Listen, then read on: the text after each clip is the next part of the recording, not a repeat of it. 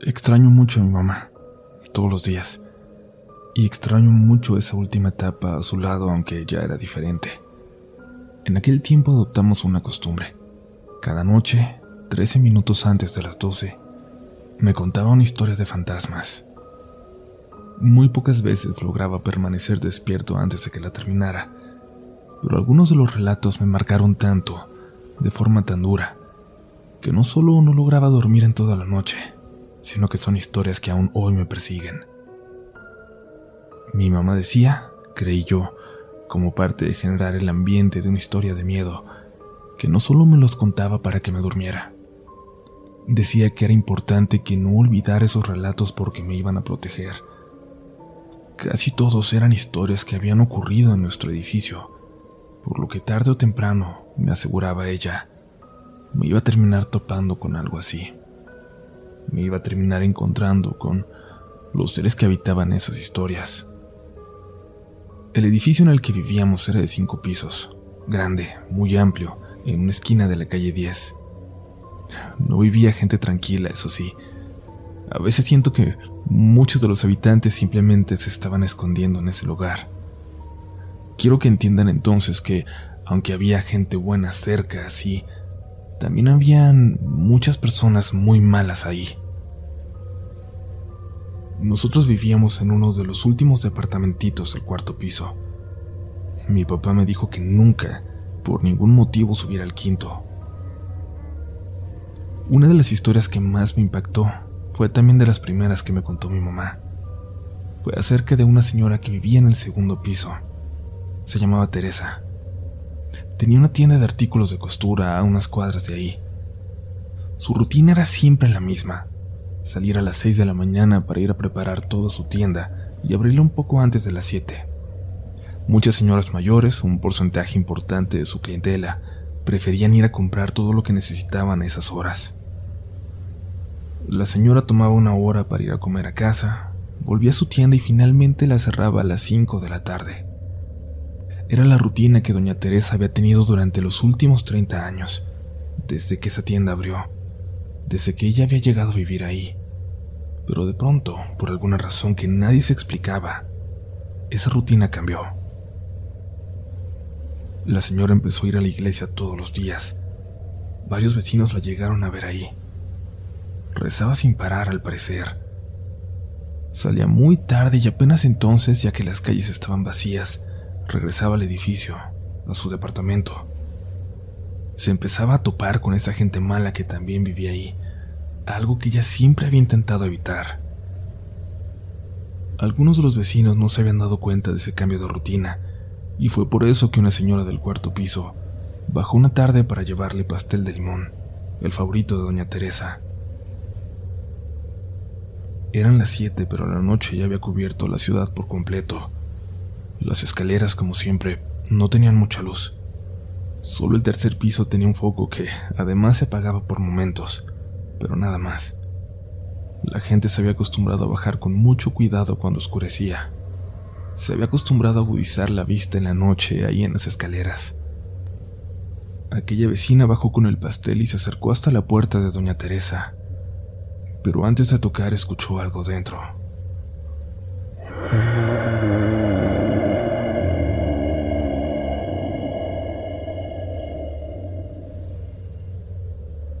Fue un suspiro muy pesado que le pareció el de un hombre, pero era imposible, pensó. Doña Teresa nunca recibía visitas, no conocía a nadie en la ciudad, no tenía familia y, vamos, tampoco había tenido algún novio o un amigo. La señora tocó de todas formas. Aquel suspiro cesó. La señora le gritó a doña Teresa, le preguntó si todo estaba bien. No obtuvo respuesta y rápidamente fue a hablarle a uno de los vecinos, pues estaba segura de que doña Teresa estaba en peligro. El vecino salió y buscó algo para forzar la puerta, y los dos corrieron de nuevo hacia el departamento de doña Teresa.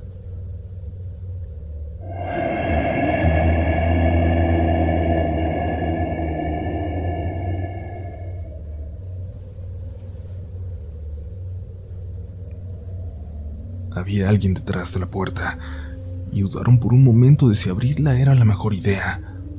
El vecino se asomó por abajo. Creo que... Creo que hay un perro allá adentro, dijo. Es el maguito. Es mi perro. Déjenlo ahí, por favor. La voz enojada de doña Teresa se escuchó desde las escaleras. Iba llegando y encontró a los vecinos intentando forzar su puerta. La vecina le preguntó que qué tenía allá adentro. Casi todos conocieron al maguito, un perro que doña Teresa adoptó cuando alguien lo abandonó por ahí cerca. Un perro mitad pastor alemán, mitad callejero que parecía estar en sus últimos días y aún así había alcanzado a vivir tres años de felicidad al lado de doña Teresa. Un perro amigable que daba la impresión de que nunca antes lo habían acariciado, que se hizo amigo hasta de las personas más malas que vivían en ese lugar. Aquella vecina lo conocía.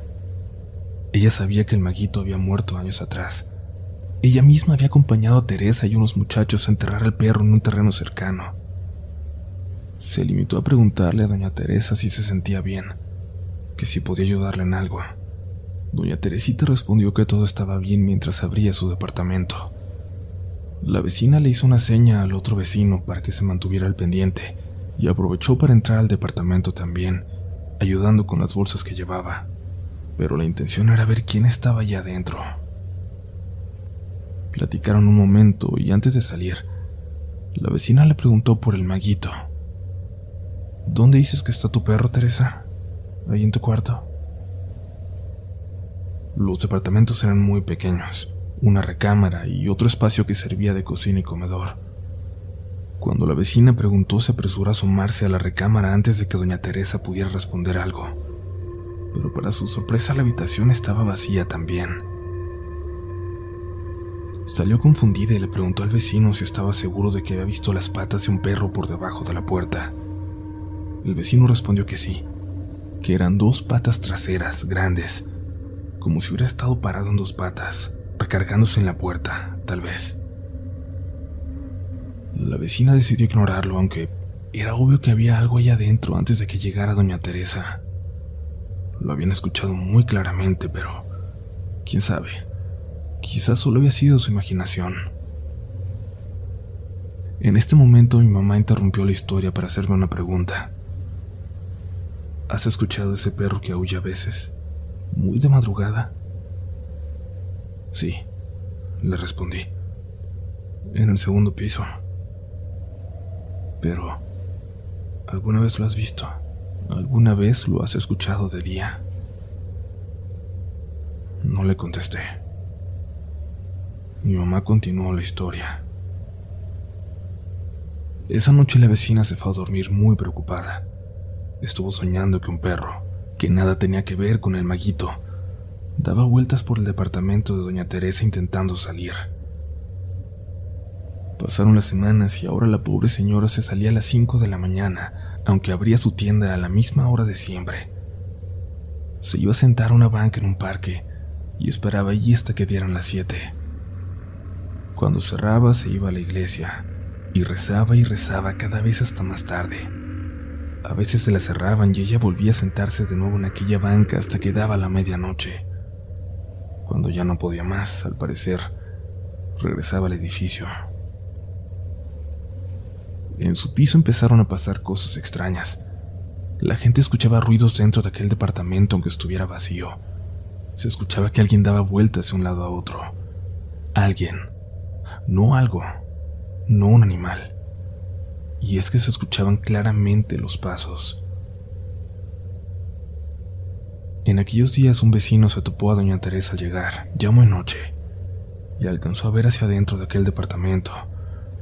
Contrario al orden que siempre imperó en él, se miraba completamente destrozado, como si le hubiera pasado un tornado por dentro. Las semanas siguientes aquel departamento se convirtió en el más temido del edificio, incluso más que el famoso departamento del caníbal del quinto piso.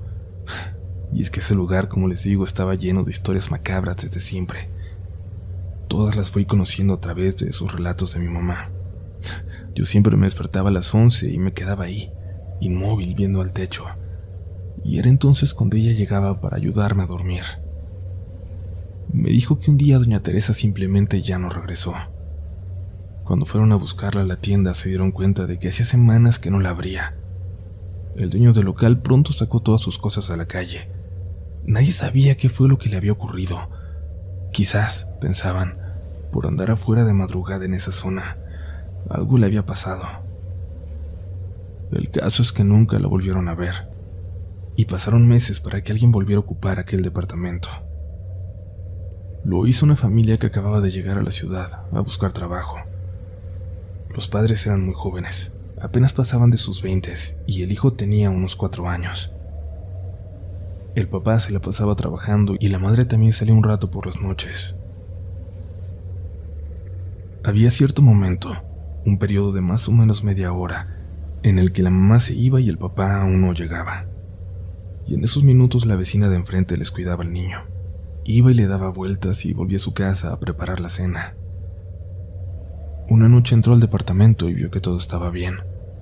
Dejó la puerta entreabierta para volver al suyo y continuar preparando la comida. Después de unos minutos volvió a asomarse. El niño seguía jugando con sus luchadores de plástico. Ella regresó a su casa. Y entonces escuchó que el niño hablaba con alguien muy fuerte como sorprendido, y ella apagó la estufa y cruzó corriendo, segura de que alguien se había metido. Al entrar lo vio ahí paradito, donde lo había dejado, pero mirándose a la habitación. Ahí la luz estaba apagada. ¿Qué pasó? ¿Hay alguien ahí? Le preguntó. El niño sin voltear a verla le dijo que un perro había salido del cuarto, que se había asomado y se había llevado uno de sus luchadores. No se veía nada hacia adentro, pero la vecina estaba muy asustada y rápidamente jaló al niño hacia ella. Notó que el pequeño veía hacia muy arriba, casi hasta el techo. ¿Dónde ves al perrito? Le preguntó. El niño señaló muy alto. Ahí está, parado, respondió. Ahora déjenme explicarles que esta vecina había escuchado ruidos cuando estaba doña Teresa, sí, aquellos ruidos extraños que alarmaron a todo el edificio, pero ella no sabía de aquella historia del perro. Ella ni siquiera había llegado a conocer al maguito. No había nada que relacionara lo que le estaba ocurriendo con los últimos acontecimientos de doña Teresa. Ahí estaba la pobre vecina con el niño entre sus brazos, mirando hacia una habitación oscura, vacía o... No era así. De repente, en la oscuridad, creyó, solo creyó ver una silueta. Pero desde dentro, algo dejó caer hacia afuera uno de los luchadores del niño. La mujer corrió a su departamento para dejar a la pobre criatura, cerró la puerta y volvió al de enfrente. Prendió la luz. Se dio cuenta de que ya no había nadie. Revisó en el pasillo, pero estaba vacío también. Cuando se lo contó al padre del niño que llegó unos minutos después, este no se sorprendió. No era la primera vez que decía verlo. La familia se fue en cuanto consiguieron otro lugar donde vivir y aquel departamento se volvió a quedar solo por años. Pero ocurrieron dos cosas más. Primero, a la vecina del cuarto piso, aquella amiga de doña Teresa, la que le había llevado pastel. Sucedió una noche en que llegó pasadas de las dos de la mañana, pues había ido a una fiesta ahí cerca, donde su esposo se había quedado. Regresaría un poco después. En las escaleras hay una puerta que da a cada piso puertas que son de madera pero tienen un marco grande en la mitad de arriba, una ventana de cristal muy opaco que casi no deja ver nada hacia adentro de cada pasillo. Abrió con dificultad la pesada puerta que daba a la calle, la cual se cerraba todos los días a las 10. Subió muy lentamente, pues llevaba unas cervezas encima. Al llegar a la puerta que daba hacia el segundo piso, escuchó algo.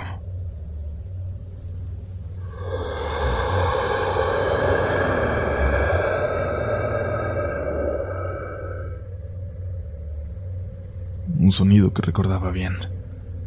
El mismo sonido que escuchó años atrás en el departamento de Doña Teresa. Intentó asomarse por la ventana de la puerta sin abrirla. Notó en la media luz del pasillo que una figura se acercaba. Pudo ver, justo frente a ella, una silueta del otro lado de la puerta. Parecía ser un perro, un perro con cabeza muy grande como un pastor alemán, pero parado en dos patas, completamente derecho, y debía medir al menos 1,90. A la pobre señora se le bajó la borrachera, subió corriendo a su departamento y se encerró ahí hasta que llegó su marido. Tanto él como los vecinos atribuyeron aquella visión al alcohol, y nada más. Sin embargo, eso no explicaba algo que ocurrió apenas unas noches después, que le ocurrió a la vecina de enfrente de aquel departamento, aquella que ayudaba a cuidar al niño.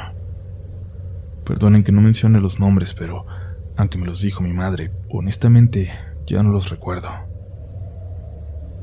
Le pasó una noche en que estaba sola, pues su esposo se había ido al sur a visitar a un tío enfermo. Ella se sintió mal, no le gustaba que no estuviera él, no le gustaba vivir en aquel edificio, pero a solas le parecía intolerable. Se acostó temprano, pero casi al filo de la medianoche despertó. Escuchó a lo lejos la puerta del departamento de enfrente, que tenía meses deshabitado. Luego escuchó su puerta, que tenía seguro, pero que se abrió como si nada. Quiso pensar que era su esposo, aunque no tenía sentido alguno, pues estaba cientos de kilómetros de ahí en ese momento. Tampoco reconoció los pasos que se acercaban, que entraron a su recámara.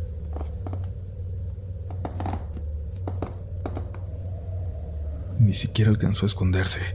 Estaba acostada viéndose a la puerta y solo cerró los ojos, como si al no ver lo que fuera que estaba entrando estuviera a salvo. Lo que entró en su recámara, al parecer, se dirigió entonces a la esquina de aquella habitación, detrás de la puerta. No vas a abrir los ojos. La pobre mujer se desmayó en ese momento. Despertó casi 12 horas después, exactamente en la misma posición. La puerta de su departamento estaba cerrada, pero no tenía seguro. Se podría haber dicho que fue un sueño, de no ser porque el vecino de al lado dijo que, al llegar pasada la medianoche a su departamento, alcanzó a ver a una figura alta que cruzó de aquel departamento al de enfrente, al departamento vacío. Es muy importante que recuerdes esta historia, dijo mi mamá, porque te tienes que cuidar de todo, de todo. ¿Me escuchaste? Mañana te contaré una más.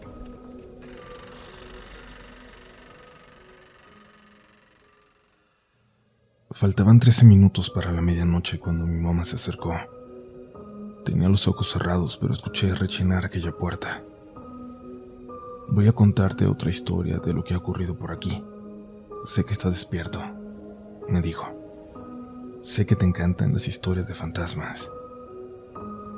Sin abrir los ojos le dije que sí. Escuché cómo se acercó a la ventana, cómo se asomó moviendo un poco las cortinas. La vista desde nuestro cuarto piso no era buena. Apenas se veía aquella calle solitaria del centro. Ni siquiera a la policía le gustaba pasar por ahí. Tienes que dormirte antes de que llegue tu papá, pero es importante que escuches lo que te cuento, las cosas que hay en este edificio. Esta es la historia que me contó aquella noche. Creo que ya no conoces a nadie del tercer piso desde que tu tío murió. No hay nadie de tu edad en todo el edificio, ¿verdad? Pero hay una razón para que ya no queden niños por aquí. Aquí vive solo la gente que no puede vivir en otro lugar. Hace tiempo llegó un muchacho. Seguramente no lo recuerdas. Tenía 23 años, pero había pasado toda su mayoría de edad en la cárcel. En los ojos se le notaba que no era mala persona. No es raro que gente buena termine en la prisión. Lo verdaderamente extraño es que logren salir sin haberse roto por completo, sin haber cambiado su esencia. Este fue el único lugar que encontró donde le permitieron alquilar sin alguna identificación y sin la plata para pagar esa primera semana. Conocía bien al dueño del edificio y le dio la oportunidad. Su plan era conseguir algún trabajo, aunque fuera temporal por aquí cerca, de ayudante, de barrendero, de lo que fuera. Solo quería ganar algunas monedas y ya entonces poder llegar a casa, con su mamá, con la señora que lo había esperado tanto, a la que le pidió que nunca lo visitara en prisión. Quería llegar a casa con algo en las manos, con un poco de mandado para la semana, o al menos con algo para cenar. Tenía una bolsa con su ropa y nada más. Y el departamento que le dieron estaba vacío, salvo por un pequeño refrigerador que apenas si servía y era muy ruidoso, y un espejo grande en la recámara, un espejo de madera, de piso, y que era más o menos de su tamaño. Aquella primera noche iba a dormir en el suelo, cubriéndose con la ropa que tenía. Tenía hambre. Se veía terrible. El espejo únicamente le entristecía, le hacía ver su reflejo, le hacía ver en lo que se había convertido. En otro momento lo hubiera motivado a hacer algo para cambiarlo, para cambiar esa imagen, pero así como estaba, solo lo hundía más en su tristeza. Se levantó del piso y con mucho esfuerzo sacó aquel espejo de la habitación para ponerlo en la otra pieza que servía como cocina y comedor. Intentó dormir. Eran las 10 de la noche, pero pensaba levantarse muy temprano para irse a buscar cómo ganar unas monedas. Pasaron los minutos y no lograba conciliar el sueño.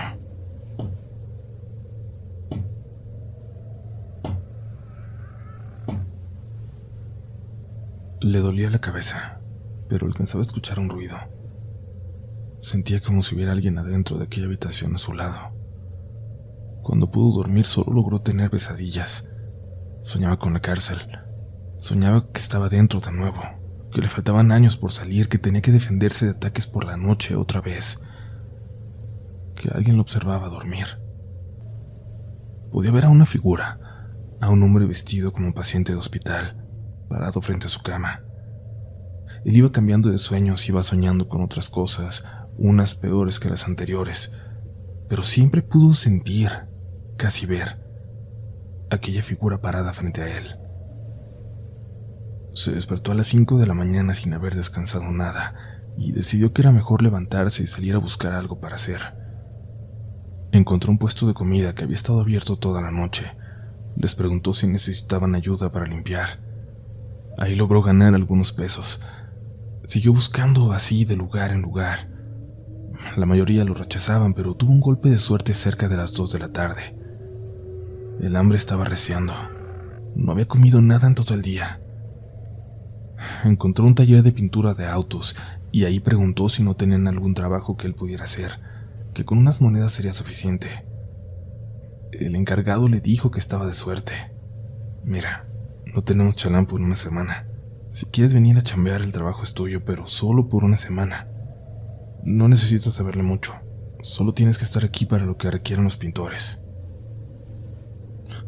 Hacía mucho que no se sentía tan feliz, que no recibía una buena noticia. Pensó que con ese sueldito, con una semana de trabajo, podría ser suficiente para poder ir a buscar a su mamá.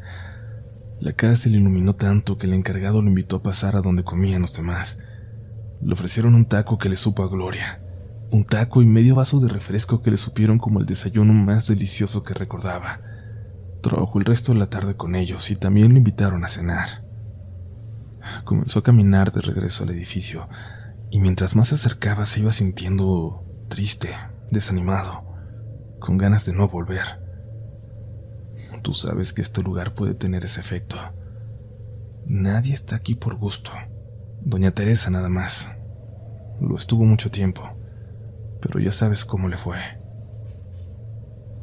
El joven entró al edificio cansado. Antes de entrar, unos hombres en la puerta le ofrecieron algo para que se quitara lo cansado, así le dijeron, y él no aceptó. Aquellos hombres se rieron de él y le dijeron que lo esperaban más tarde, que tarde o temprano iba a caer. Nadie aguanta vivir aquí sin una ayudadita alcanzó a escuchar que le decían. Iba muy muy cansado, pero al entrar en su departamento, lo sintió todavía más, como si sus hombros le pesaran kilos de repente, como si tuviera un enorme peso en su espalda. Lo primero que vio al entrar fue su reflejo en aquel espejo. No le gustó lo que veía. Era como si no fuera él, como si fuera una versión horrible de sí mismo. Se metió rápidamente a su habitación. Quería bañarse, pero no tenía una toalla. Iba a buscar alguna camiseta para secarse, pero se recostó. Pensó en cerrar los ojos un momento, descansar.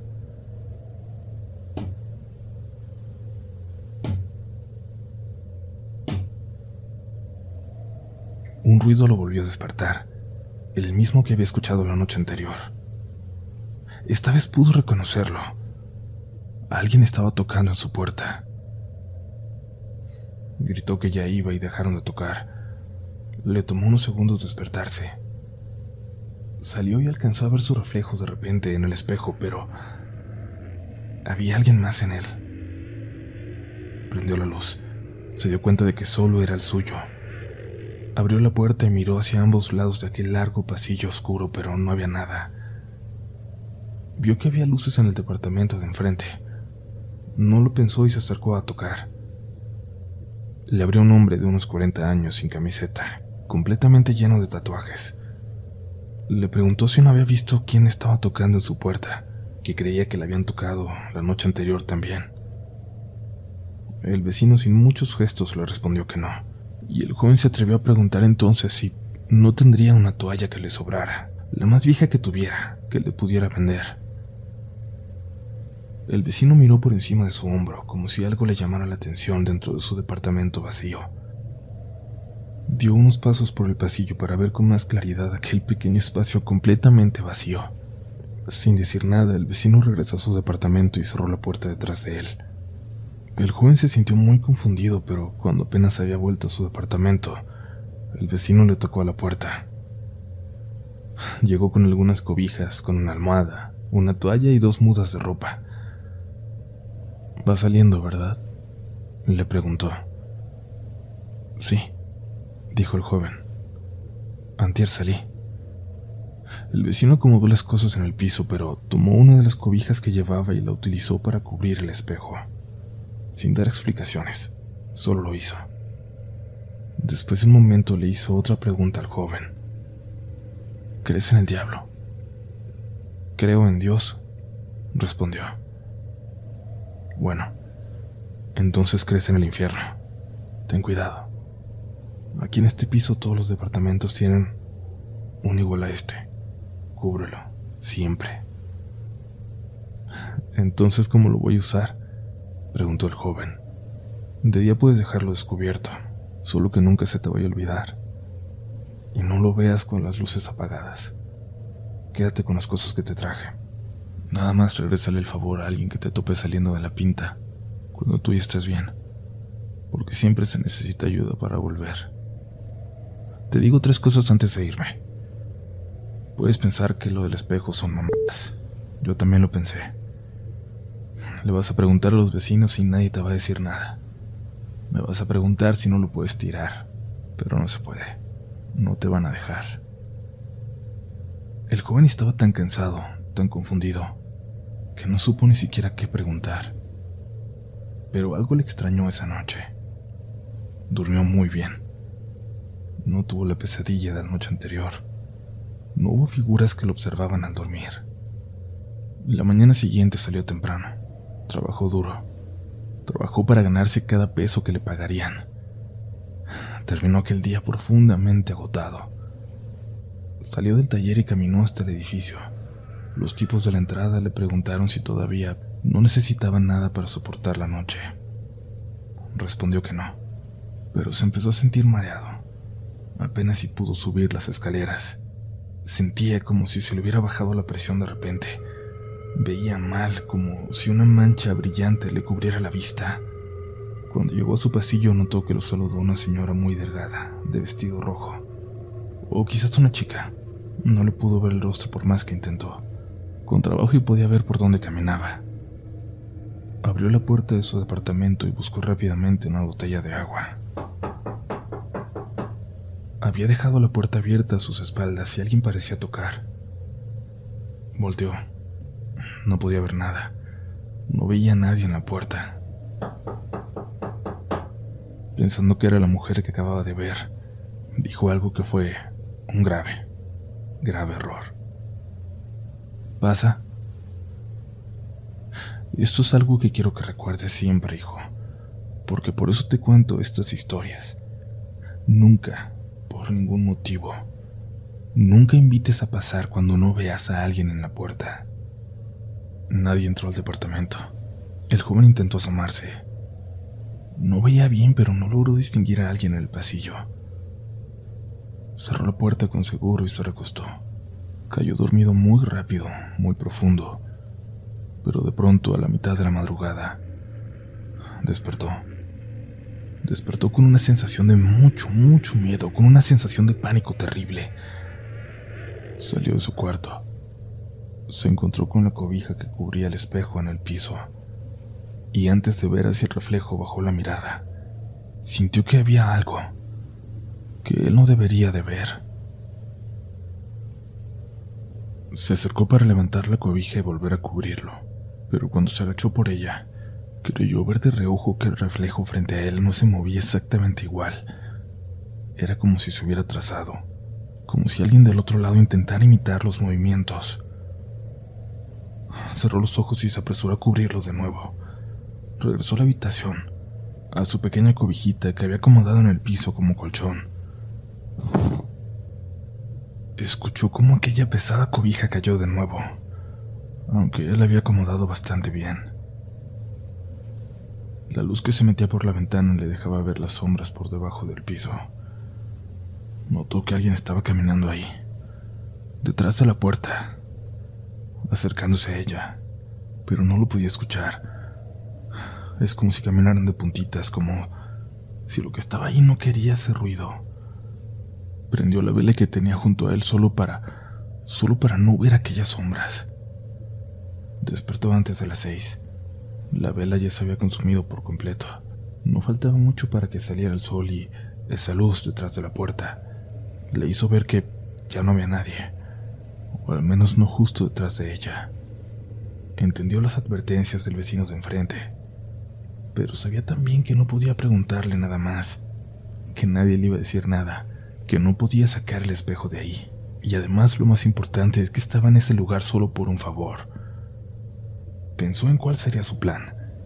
Solo tenía que llegar todos los días suficientemente cansado para dormirse muy pronto y aguantar esa semana ahí, o al menos hasta que le pagaran. Y entonces podría ir con su mamá. Lo intentó, lo intentó con todas sus fuerzas. Y al llegar a trabajar aquel último día, se encontró con el ayudante que él había estado cubriendo. Había regresado. Él ya no sería necesario. Fue a buscar al encargado del taller a la oficina, pero no estaba. Solo el dueño. A él se acercó para cobrar sus días. El tipo le dijo que no había terminado la semana, que cómo la quería cobrar. El muchacho intentaba decirle que solo quería cobrar por los días que sí había trabajado, pero el encargado parecía divertirse con él. Viene saliendo del bote, ¿no? ¿Qué vas a hacer? Demandarnos. Mira, si quieres te puedo pagar con una carta de recomendación. Puedo ponerle que trabajaste aquí algunos días y que no te robaste nada. Ahora que si insistes en cobrar una semana que no trabajaste, pues... Como que es todo lo contrario, ¿no? Como que me estás robando. Como que tendría que llamar a la policía. El joven se fue. Salió de aquel lugar destrozado. No tenía ni un peso en la bolsa. Se había alimentado nada más de lo que le ofrecían sus compañeros en el taller, y ahora ya había perdido toda una semana de tiempo. Y estaba muy cansado. Ya no podía más. No estaba durmiendo bien. Sentía que siempre había alguien afuera de la habitación, todas las noches. Alguien que quitaba la cobija de aquel espejo que él aseguraba cada noche mejor. Y no era un sueño como aquella primera noche en el lugar. No, esta vez lo que estaba allí detrás de la puerta era algo que él podía ver. Vagó por todo el centro y no consiguió absolutamente nada. Él solo había robado una vez, por necesidad, y eso le había costado cuatro años de su vida. Ni siquiera pensaba en eso, pero tenía mucha hambre, mucho miedo, y ya no soportaba las ganas de regresar y ver a su madre pero no podía. No podía volver así. así como se había ido con las manos vacías. Regresó al edificio entrada la noche. Los hombres de la entrada le dijeron lo de siempre.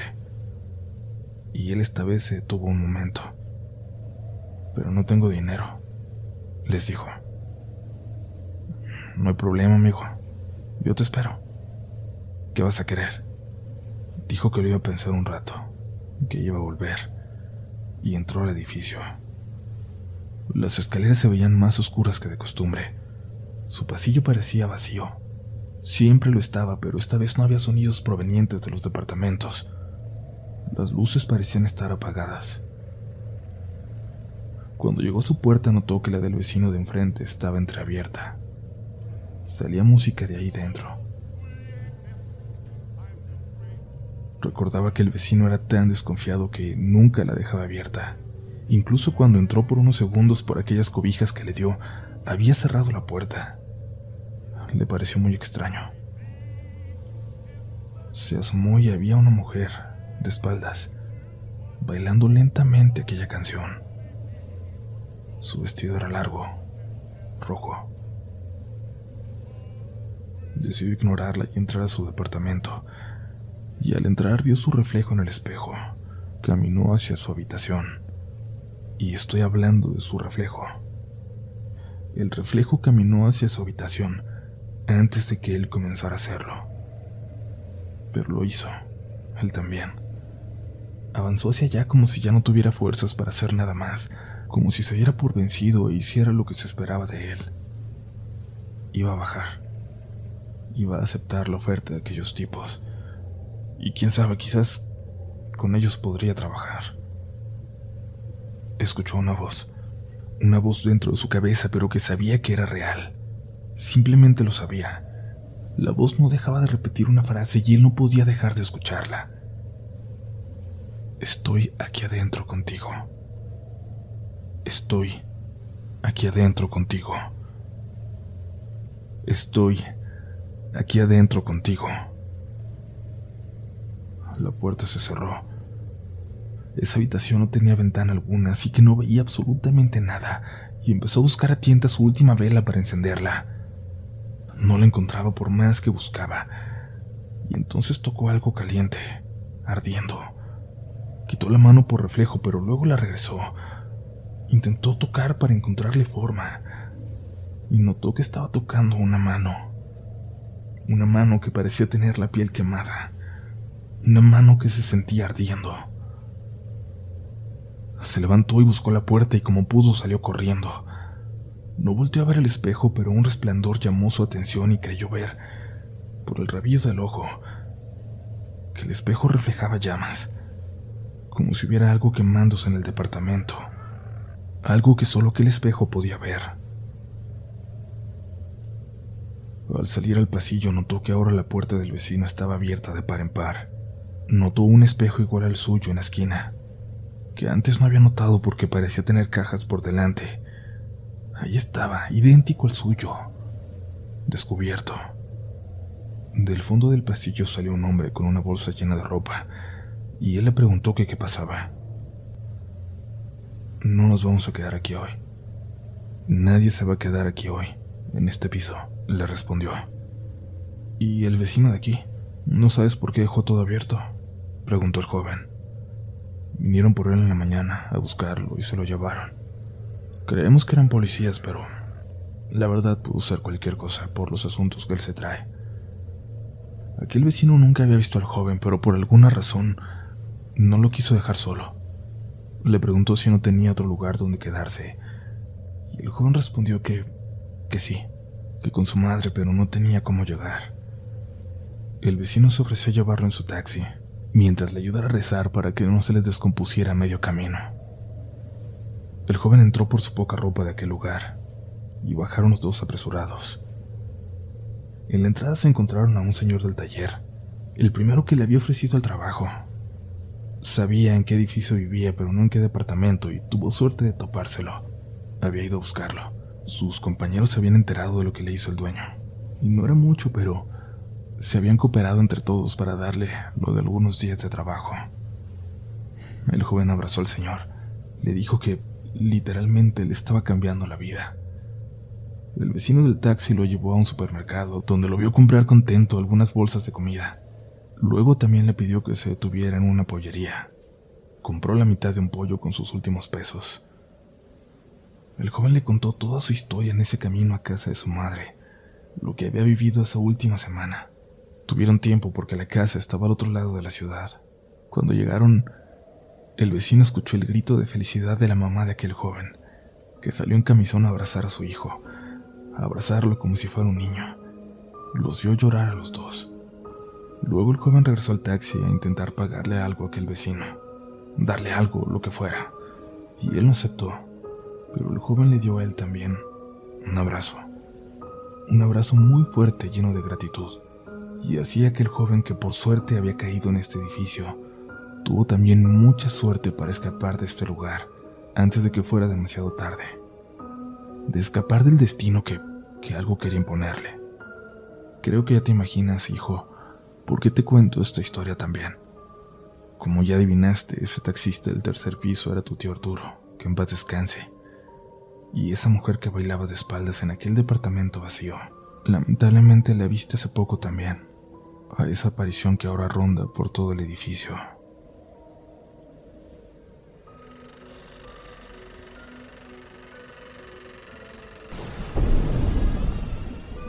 Esa noche llovía.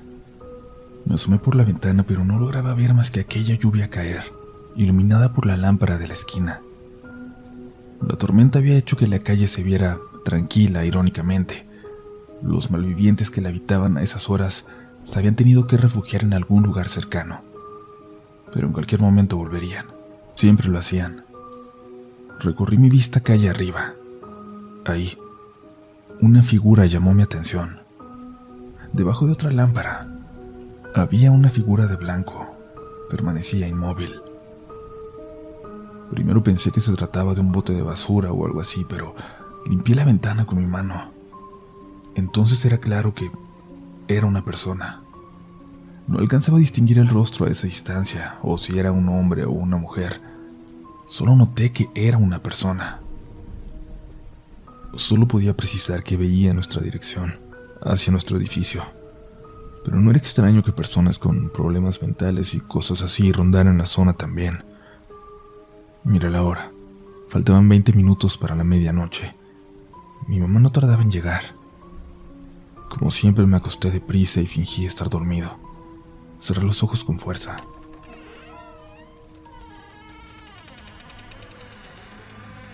Llegó mamá. Caminó lentamente hasta mi cama y se sentó en ella. Sentí su mano en mi hombro. Sé que estás despierto. Siempre lo estás. Te voy a contar una historia antes de que llegue tu papá. No sé si siempre te quedas dormido, si finges tanto que te terminas convenciendo a ti mismo. ¿Sabes por qué no te dejan subir al quinto piso? Todos le tienen miedo al departamento del caníbal, pero ¿sabes por qué? Del señor que vivió ahí por tanto tiempo se dijeron muchas cosas, que era un asesino, que había estado toda su vida en la cárcel, que lo dejaron salir por viejo, porque ya no podía lastimar a nadie, y que terminó ahí, en ese departamento que incluso antes de su llegada ya le provocaba escalofríos a la gente. Los vecinos de abajo se quejaban de que arrastraban muebles de un lado a otro en la noche, de cómo caminaban dando pisotones durante todo el día. Los vecinos a los lados escuchaban voces allá adentro, risas, carcajadas, llantos, voces que susurraban cada que alguien pasaba por ahí, como si observaran desde detrás de las puertas. Todo se ponía peor cuando no vivía nadie ahí, cuando llegaba algún inquilino, alguna familia. Lo que sea que estuviera ahí dentro parecía concentrarse en ellos. El cambio era evidente en las personas a los pocos días de llegar. Personas con miradas ausentes, personas sin luz, sin paz. Por eso en ese lugar nadie duraba mucho. Solo él. Solo él logró quedarse ahí por varios años. El caníbal. Nunca nadie comprobó su historia, pero tampoco se pudo desmentir.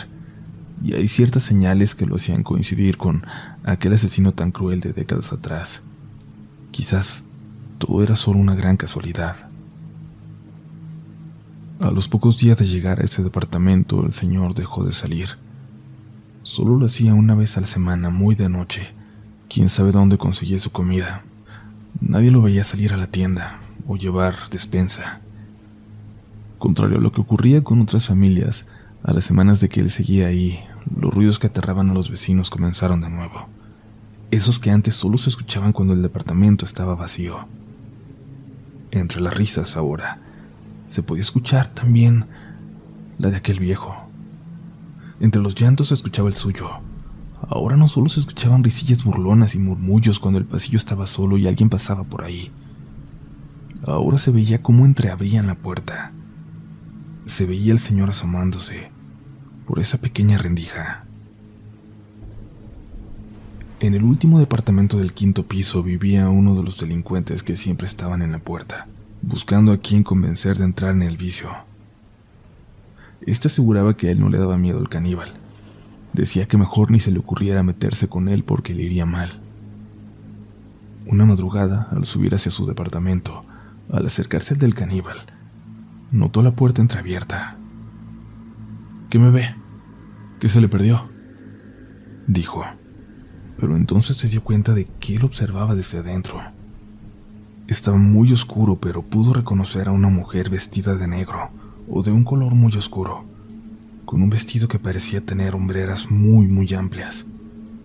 Tenía la boca abierta y los ojos reflejaban la luz del pasillo de forma muy particular. Fueron los únicos rasgos que pude identificar. Y fue en cuestión de segundos cuando, pensando que era el viejo, le preguntó que qué le veía.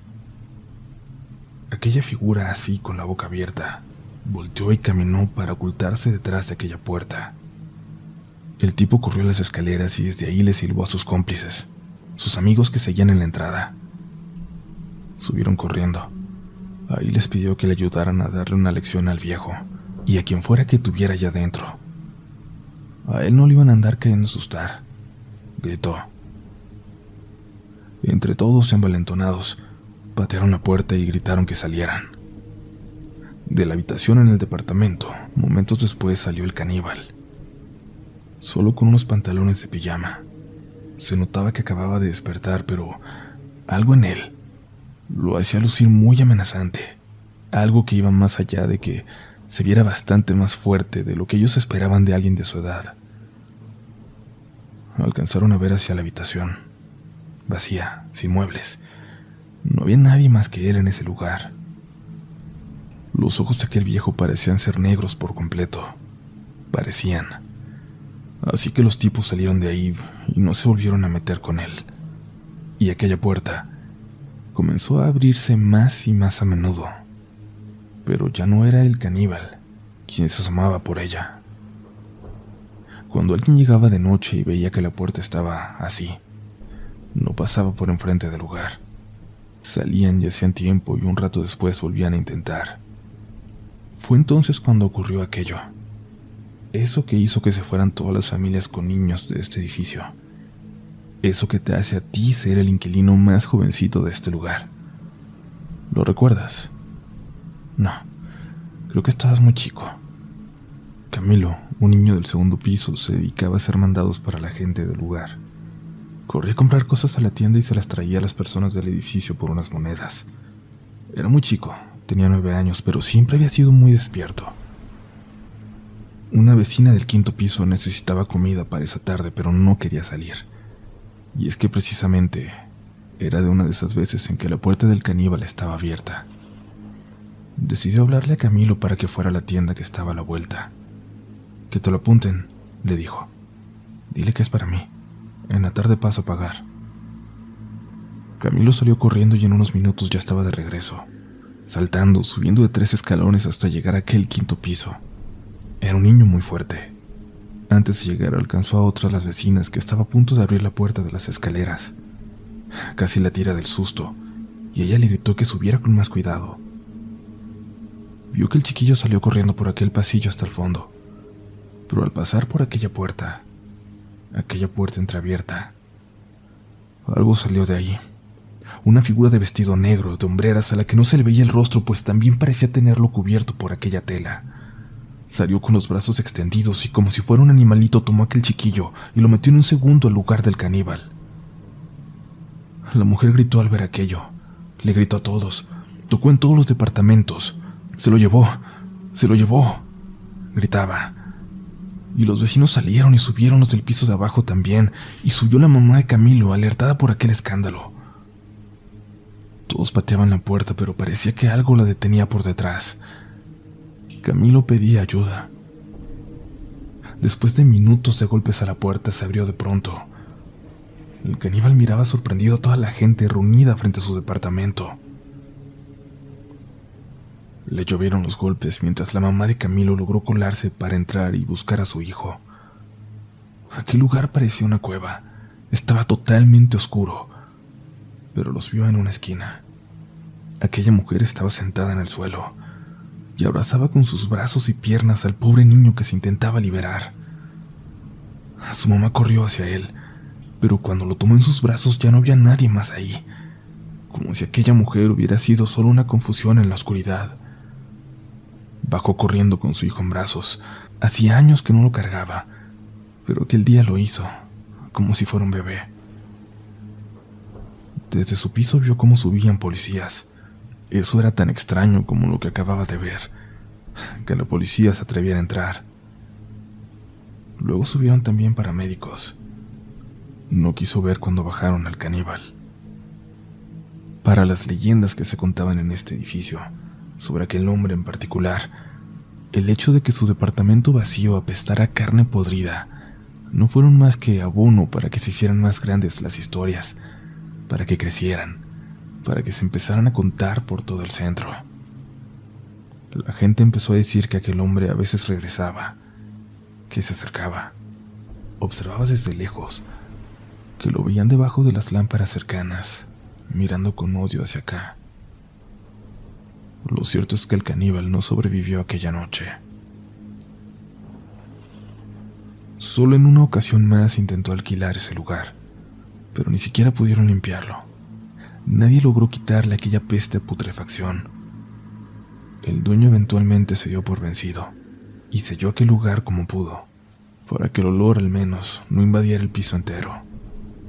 Pero eso no ha detenido las historias, las cuales se siguen contando incluso hoy. ¿Recuerdas cuando dijeron que aquella mujer de rojo subió hasta allá?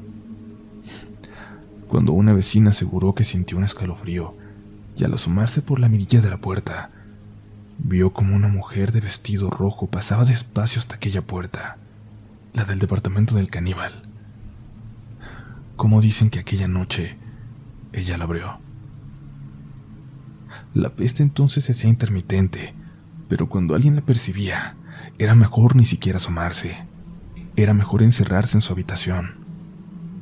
En aquel piso quizás no tenían espejos viejos que cubrir cada noche, pero creo que esto era peor, pues no tenían idea de cómo protegerse de estas cosas extrañas que ocurrían una noche sí y otra no. Cuando la peste llegaba no había nada que hacer, solo esconderse. En aquel tiempo llegó un joven cubano. Decían que era santero, que tenía a su muerto y era el único de aquel piso al que parecía no asustarle lo que habitaba ahí. Andaba todas horas como si nada. No se escondía de la peste, de lo que venía con ella. Invitaba a la gente a dejar de temer, pero no temer en este lugar. Es lo peor que a uno puede pasarle. Una noche recibió a unas personas en su departamento. Clientes, contó. Al terminar el trabajo los acompañó hasta las escaleras. Estaban muy oscuras como siempre, así que les pidió que bajaran con cuidado. Regresó a su departamento a realizar el pequeño ritual que hacía todas las noches antes de dormir. Alguien tocó la puerta muy tímidamente. Alguien tocó la puerta tímidamente. Abrió pensando que eran los clientes que algo habían olvidado, pero no había nadie en la puerta. Se asomó y notó que la que daba hacia las escaleras estaba cerrando. No era miedoso y no era la primera vez que algo se le manifestaba en su vida. Que le azotaban puertas, que le apagaran velas, que sintiera una presencia cercana. No le iba a asustar que una presencia le tocara, le cerrara una puerta o que soltara esa peste que llegó de repente. Con toda la seguridad del mundo caminó hasta las escaleras. Al abrirlas notó que alguien estaba parado unos siete u ocho escalones abajo. Notó un vestido que llegaba al piso, unas sombreras muy anchas como nunca antes había visto. Algo en él, algo en todos los conocimientos que tenía, le hizo saber que estaba en grave peligro. La figura no se movió, pero por alguna razón escuchó claramente cómo algo subía por las escaleras hacia él. Apenas alcanzó a llegar a su departamento corriendo y cerrando la puerta pero cuando volteó antes de entrar, escuchaba cómo los pasos le pisaban los talones, pero aquella cosa del vestido negro aún lo estaba viendo desde la puerta hacia las escaleras. Él se fue pronto de ahí. Tenía muchos conocimientos y, y quizás eso le hizo reconocer el peligro. Tenía protección también, pero era muy joven. ¿Te dormiste ya? Mi mamá se levantó de la cama, caminó hasta la ventana. Afuera la tormenta arreciaba. Luego me dijo, la peste es cada vez más esporádica, pero sigue estando. Sigue viviendo allá arriba. Hazle caso a tu papá y nunca, pero nunca, subas al quinto piso. Ahora es tiempo de dormir. Por favor, no vayas a tener pesadillas.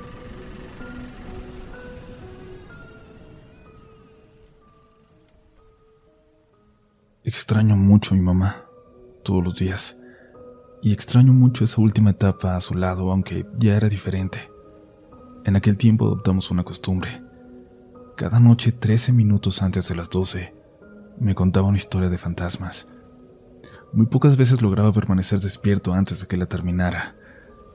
Mi mamá decía, creí yo, como parte de generar el ambiente de una historia de miedo, que no solo me lo contaba para que me durmiera, Decía que era importante que no olvidara esos relatos porque me iban a proteger. Casi todos eran historias que habían ocurrido en nuestro edificio, por lo que tarde o temprano me aseguraba, me iba a terminar topando con algo así. Recuerdo perfectamente, mejor que cualquier otra, aquella noche. Se acercaba la hora, pero ya era diferente. Ya no era como antes, como al principio. Cada vez me aterraba más. Cada vez cerraba con más fuerza los ojos. Cada vez hacía un esfuerzo más grande porque creyera que estaba dormido, para no verla. La puerta se abrió. Escuché cómo se acercaba lentamente, con mucha dificultad, como si arrastrara las piernas.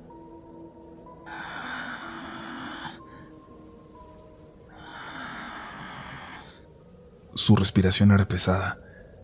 Cada vez parecía menos mi mamá. Me tocó. Su mano era fría y extremadamente delgada. Me contó la siguiente historia. ¿Estás despierto, hijo? Te voy a contar una historia más. Te da miedo abrir los ojos, ¿verdad? No te sientas culpable. Es normal tener miedo. Quizás es mejor así. Prefiero que no abras los ojos y no veas lo que soy ahora en lo que me estoy convirtiendo. ¿Recuerdas la primera vez que viste a la mujer de rojo? Fue cuando tu papá tuvo aquel accidente en el trabajo, cuando fuimos a verlo al hospital y nos dijeron que tenía que quedarse toda la noche en observación. Tú y yo tomamos un camión que nos trajo hasta el centro, a una calle oscura, y desde ahí tuvimos que caminar hasta acá. Y tú fuiste muy valiente porque yo no dejaba de llorar de los nervios y me dijiste que tú me ibas a cuidar. Caminamos por esas calles llenas de gente extraña, de la gente que habita las noches y cuando llegamos a la esquina, miraste hacia arriba, mijo, y me dijiste que había una mujer en la ventana de tu tío, justo en el departamento de la esquina del tercer piso. Pensé que te estabas confundiendo, pero cuando miré me di cuenta de que era cierto. Había una mujer, una figura mirando por la ventana hacia afuera. Eso era muy extraño. Tu tío estaba trabajando su taxi a esas horas y hacía años que se había quedado solo. Entramos a nuestro departamento y te dejé acostadito, así como estás ahora. Y luego bajé para ver quién estaba ahí con tu tío. Toqué la puerta. Todo parecía estar normal. Volví a tocar, insistí. La señora de enfrente abrió su puerta y me dijo que no había nadie, que tu tío estaba trabajando. Alcancé a ver detrás de la señora ese enorme espejo que compartían todos los departamentos de ese piso, cubierto como todos lo mantenían. El de la señora incluso tenía una lona gruesa que lo rodeaba por completo y dos cuerdas que la aseguraban. Le dije que ya sabía que no estaba, pero que tú y yo habíamos visto a una mujer asomarse por la ventana. La señora sonrió. Me dijo que cosas más raras se habían visto en ese lugar. Me preguntó cómo era. Y yo le dije simplemente que nos llamó la atención porque era una mujer con un vestido rojo. Sin decir nada, sin contestarme, la señora se metió a su casa y cerró la puerta en mi cara. Y yo escuché, hijo, te juro que escuché cómo le quitaban el seguro la puerta de tu tío. Por supuesto que no me atreví a entrar, ni a volver a tocar siquiera. Nunca te dije por qué se fue tu tía, ¿verdad? Aunque no dudo de que te hayas enterado. Tus tíos no creían en eso de cubrir los espejos de ese piso, y no creas que fue solo un tiempo. No, ellos duraron años burlándose de las supersticiones de la gente. Pero de un momento a otro tu tía se empezó a poner mal. Decía que cuando se levantaba por la noche al baño o a tomar agua y pasaba por la salita, por el espejo, Decía que su reflejo estaba haciendo cosas diferentes, que caminaba de una forma extraña. Cuando ella se detenía, el reflejo lo hacía segundos después. Sus brazos allí se veían muy delgados. Regresaba del baño y su reflejo en el espejo parecía estar asomándose, como acercándose, como si aquel espejo fuera una puerta y estuviera buscando cómo salir. La empezaron a tratar de nuevo. Le dieron medicamento pero nunca lo resolvió. Un día tu tío llegó en la mañana, después de trabajar toda la noche, y ella ya se había ido, y nunca volvió. Tu tío la buscó por días, por semanas, pero nunca supo nada de ella, ni su familia de la ciudad. Un día en la madrugada, después de llorar toda la noche, el pobre de tu tío escuchó que alguien andaba en la sala. Le dio mucho gusto. Pensó que su esposa por fin había vuelto. Se levantó rápido y abrió la puerta de la habitación. Alcanzó a ver a tu tía por un momento. En el espejo. Solo el reflejo sentado en la sala. Sentada en el sillón vacío frente a él. Y que sin embargo en aquel reflejo la tenía a ella. Eso, lo que fuera, lo que estaba dentro del espejo se veía como ella pero él estaba seguro que no era tu tía. Cubrió aquel espejo ese día y no volvió a destaparlo nunca. Pasó el tiempo y nos platicaba que la podía escuchar, que le hablaba desde aquel espejo cubierto, que le pedía que la dejara salir, que ya no quería estar ahí y que estaba oscuro. Nos empezamos a preocupar por él. Pensamos que se había vuelto loco, hasta que tu papá, también la escuchó. Una noche en que estaba cuidando a tu tío cuando tomaba hasta perderse, hasta dormirse. Tu papá lo ayudó y lo llevó a la cama cuando cayó rendido. Le quitó los zapatos y lo tapó. Cuando se disponía a salir de aquel departamento, alguien, algo tocó desde aquel espejo. Dice que escuchó como si algo le hablara desde adentro. Tu papá salió de inmediato. Con el pasar de los meses tu tío se recuperó, empezó a trabajar, hasta dejó los vicios que ya tenía, los malos pasos que a veces le dejaba el manejar el taxi de madrugada. Entonces empezó a trabajar por la mañana, cambió, maduró, se hizo mejor persona. Lo siguiente lo vas a recordar más. Esas últimas semanas, cuando los vecinos empezaron a decir que lo escuchaban discutiendo hasta altas horas de la noche, que lo escuchaban peleando con una mujer, que los escuchaban a ambos, pero no había nadie con él. Nadie había visto a alguna persona entrar, pero la escuchaban. Los vecinos y tu papá se dieron cuenta de que había descubierto aquel espejo y ahora lo tenía en su habitación, junto a su cama, como si quisiera estar viendo su reflejo todo el tiempo, o hacia dentro de él. Nunca se aclaró su muerte. La policía dijo que él fue, seguramente, el que dejó abiertas las llaves de gas. Pero eso es algo que no podemos saber. Son cosas horribles las que te cuento, hijo, lo sé, pero es por tu bien, lo sabes. Aunque te dé miedo verme. Mi mamá interrumpió su historia. Sentí cómo se acercó a mí, cómo me respiró muy cerca de la mejilla. Apreté los ojos, luego continuó con su historia.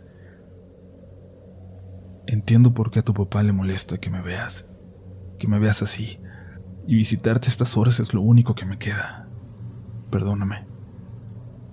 Yo sé que has visto a la mujer esa del vestido rojo en el pasillo, acercándose a la puerta, que escuchas cómo toca las paredes por las noches, que anda rondando. Tenle miedo. Y cuídate mucho, hijo. Cuídate que no siempre podré hacerlo yo. Falta por contarte la más importante de las historias. Dijo mi mamá, pero esa fue la última vez que mi madre me contó una. Se acercó algunas noches más, pero ya nada de lo que decía tenía sentido, eran incoherencias. Y mi papá me decía que todo aquello, que todo lo que me dijo fue motivo de sus males. La extraño mucho y me arrepiento de no haber tenido el valor de verla en la última etapa de su enfermedad, cuando pesaba apenas 40 kilos, cuando perdió todo su cabello, cuando ya no era la mamá que yo quería recordar. Mi mamá me dijo que era mejor así, que me acercara a platicar con ella, pero que no la viera, que nunca la recordara así, que cuando ella se acercaba cerrara los ojos, que lo cerrara con fuerza, aunque en algún momento me pidiera que la viera una vez más. Mi mamá siempre creyó en fantasmas, pero aquellas últimas historias iban más allá. Parecían salidas de un mundo de fantasía creado en su cabeza, y es que, no sé, salvo aquella vez que yo sabía que vi a la mujer de rojo en la ventana de mi tío, y aquella vez que la vi por la mirilla de la puerta, la mayoría de las cosas yo las recordaba muy distinto a como me las contaba mi mamá cada día al acercarse a la medianoche, cuando aprovechaba para levantarse porque no estaba mi papá. Nunca entendí cuánto iba a echarle de menos hasta que murió, hasta que aquella enfermedad se la llevó, hasta que supe que nunca más volvería a entrar escondidas a mi cuarto para contarme una historia de fantasmas. Le extrañaba, pero al mismo tiempo cuando ella ya no estaba, cuando no me las contaba, yo dejé de tener miedo. Me di cuenta de que había algunos niños de mi edad viviendo en el primer piso, que no toda la gente en el edificio era gente mala o extraña, que del caníbal se contaban muchas historias diferentes. Cuando llegaba en las tardes después de la escuela porque estaba en el turno vespertino, me daba cuenta de que siempre estaba ladrando y aullando un perro en el segundo piso al que seguramente no le gustaba estar solo cuánto de todo aquello que quería recordar eran solo recuerdos borrosos mezclados con el deseo de creer en las historias que me dejó mi mamá. Y entonces, en una ocasión al llegar a casa después de la escuela, fue a buscar una vecina, ya bastante mayor. Me pidió que la acompañara a comprar algunas cosas y me dijo que me daría una propina si le ayudaba. Yo no tenía tarea, así que acepté y la acompañé a diferentes tiendas del centro, donde íbamos encontrando todas las cosas en su lista. Terminamos cerca de las nueve de la noche. Yo quería volver cuanto antes, pues no le había avisado a mi papá que saldría. El edificio se veía más oscuro sin mi madre en él, sin saber que estaba allá arriba en su cama. Cuando comenzamos a subir las escaleras, la señora y yo,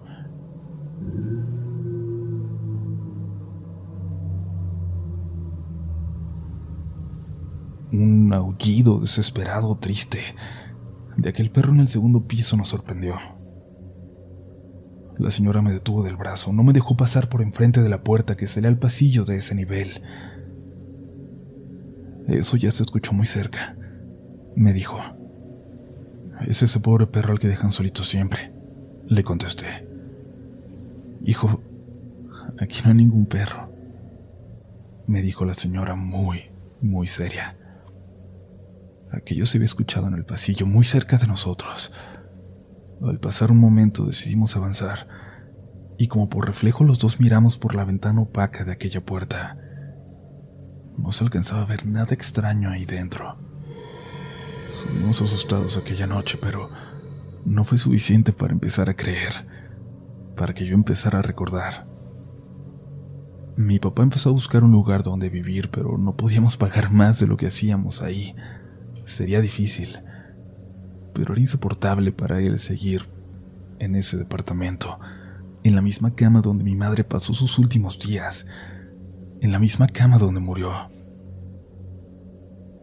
Entré a sexto de primaria. Ya para esos días había decidido que existieran o no los fantasmas, o lo que sea que fuera eso que a veces podíamos ver, podíamos sentir y no podíamos explicar.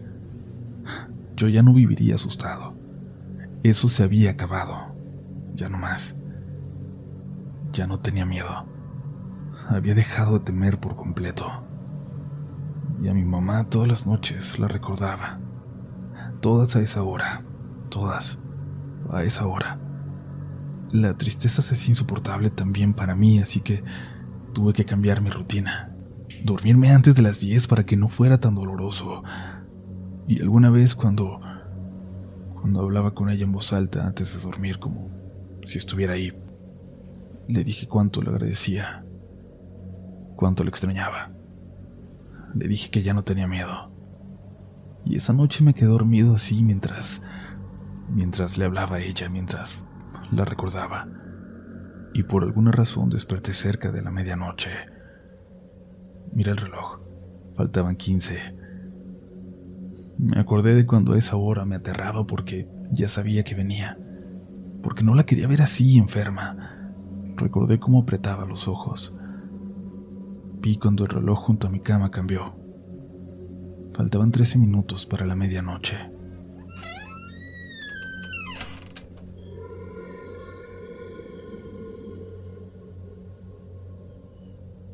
Escuché la puerta, no la del cuarto, la del closet.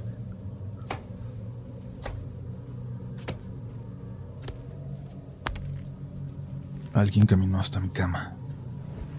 Se sentó. Eso, eso no era mi mamá. Eso no era nada parecido a mi mamá. Podía sentirlo. Apreté los ojos. Estaba tapado hasta la mitad de la cara y sentí cómo me iban jalando la cobija, poco a poco hacia abajo, como si quisieran evitar despertarme. Estaba a punto de abrir los ojos, de ver en el reflejo de la ventana lo que estaba sentado en la cama, de ver qué era eso de lo que podía sentir su respiración. El olor que apareció de repente era insoportable. Sentía que me haría vomitar en cualquier momento y evidenciaría que yo no estaba dormido.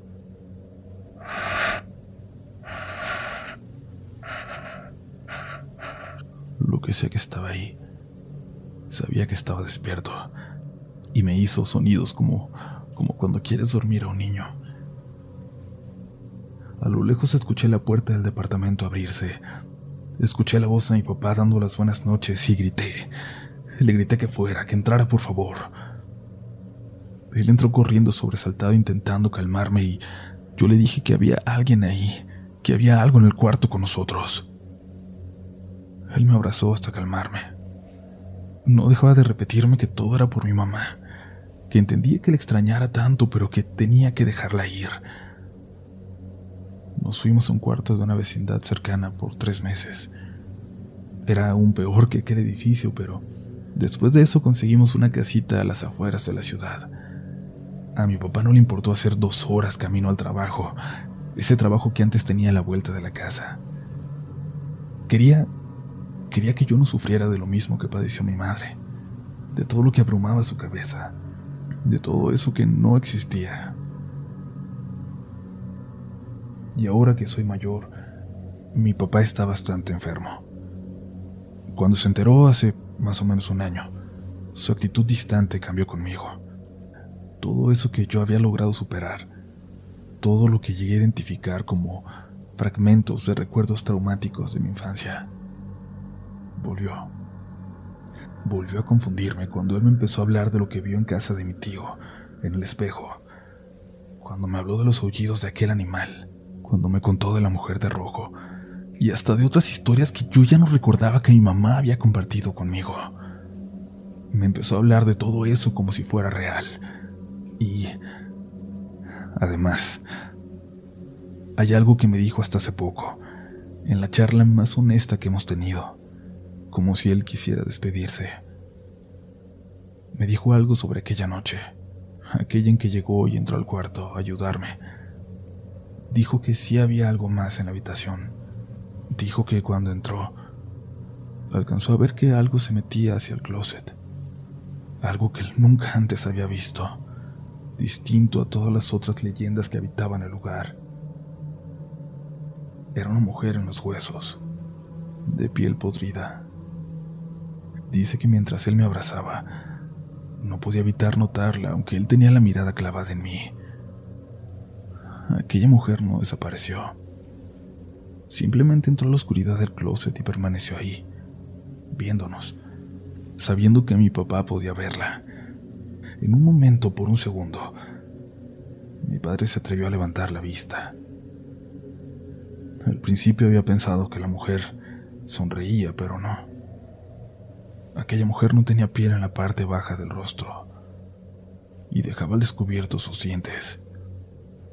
Y sé que puede Sé que puede que mi papá también esté enfermo como mi madre, y no me refiero al maldito cáncer, sino a eso que le provocaba a mamá ver, ver todo aquello que nadie quiere ver, que nadie quiere saber que existe. Quizás la locura es una maldición de toda la familia, o de todo aquel que se atreva a poner un pie en ese edificio de la calle 10.